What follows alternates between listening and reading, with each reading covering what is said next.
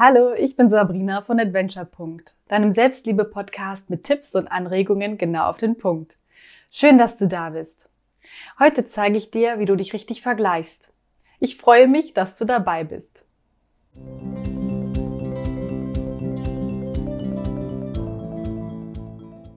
Wie fühlst du dich heute? Bist du gestresst? Fühlst du dich schlecht? Hast du das Gefühl, dass es anderen besser geht als dir? Dann stopp mal diese Gedanken. Sag Stopp. In deinem Kopf oder wenn du willst auch laut. Stopp. Schau mal, was genau dich gerade aufregt. Warst du zum Beispiel auf Instagram und hast dir die Urlaubsfotos deiner Freunde angeschaut? Oder Beachfotos von Prominenten? Und nun bist du niedergeschlagen, weil die anderen einen trainierteren Körper haben, weil sie einen viel flacheren Bauch haben als du. Aber vielleicht hast du auch erfahren, dass dein Kollege mehr Geld verdient, obwohl ihr in der gleichen Position seid. Und jetzt bist du sauer. Konzentriere dich nicht darauf, was du nicht hast, sondern konzentriere dich darauf, was du alles hast. Alle Menschen sind unterschiedlich.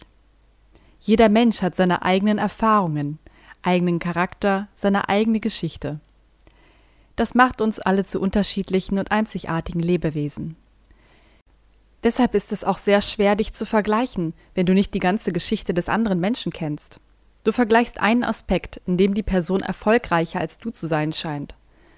Öffne deshalb dein Bewusstsein für dich und deine Ganzheit.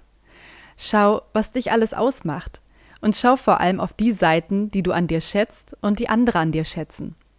Was kannst du besonders gut? Worauf bist du stolz? Vielleicht bist du sehr einfühlsam und hast immer ein offenes Ohr für deine Mitmenschen. Oder du bist ein Talent, beispielsweise im Sport oder in der Musik. Schau auf alles, was dich ausmacht, optisch und innerlich. Schreib dir alles auf. Alles, was dir einfällt, darf auf diese Liste. Und immer wenn dir etwas Neues einfällt, schreib es mit dazu. Dann kannst du dir die Liste anschauen, wenn du dich bei einem Vergleich mal wieder nicht so gut fühlst.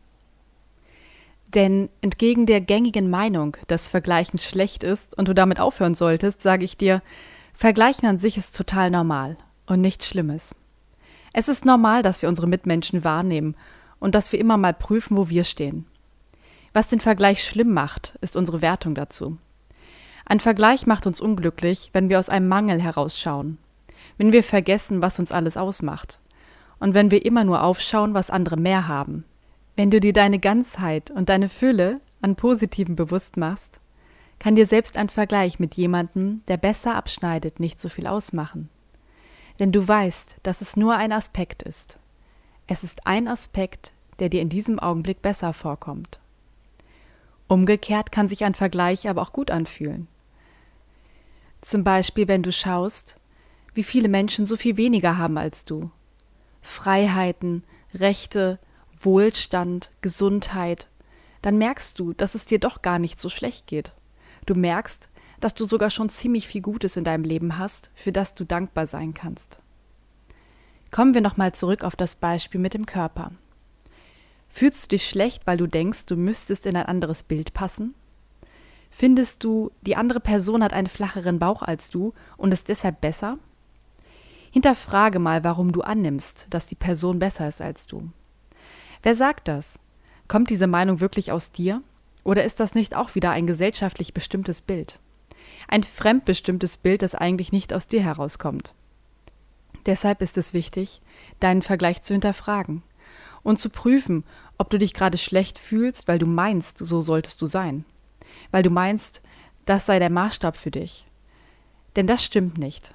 Du bestimmst deinen Maßstab, du bist der Maßstab für deinen Vergleich, nicht ein fremdes, gesellschaftlich bestimmtes Bild, wie du zu sein hast.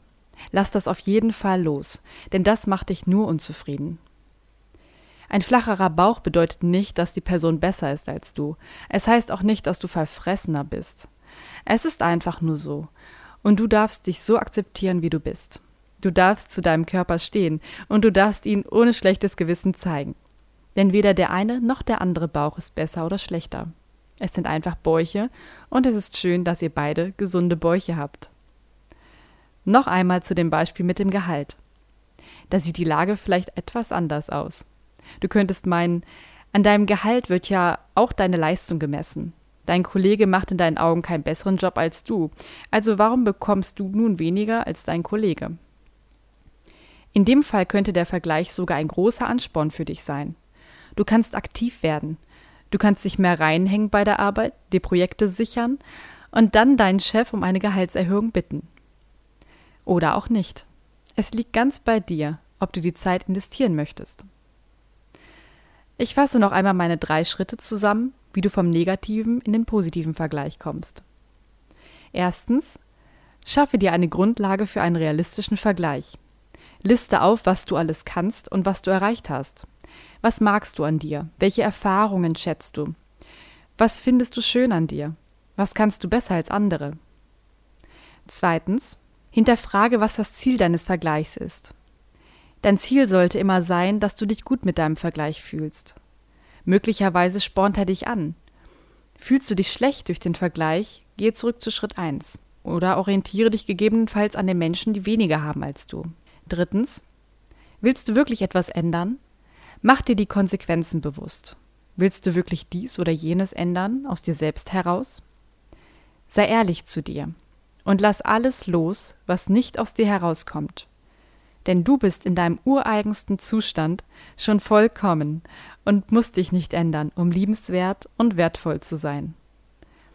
Ich hoffe sehr, dass dir diese Folge gefallen hat. Wenn ja, würde ich mich freuen, wenn du meinen Podcast abonnierst und teilst. Ich wünsche dir einen wunderschönen Tag. Bleib wie du bist und denk immer dran, du bist der Held deiner eigenen Geschichte.